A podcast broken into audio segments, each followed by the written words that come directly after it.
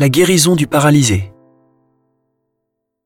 Jésus monta en barque, refit la traversée et alla dans sa ville de Capharnaüm. Et voici qu'on lui présenta un paralysé, couché sur une civière. Voyant leur foi, Jésus dit au paralysé, Confiance, mon enfant, tes péchés sont pardonnés. Et voici que certains parmi les scribes se disaient, Celui-là blasphème. Mais Jésus, connaissant leurs pensées, demanda, Pourquoi avez-vous des pensées mauvaises? En effet, qu'est-ce qui est le plus facile? Dire Tes péchés sont pardonnés?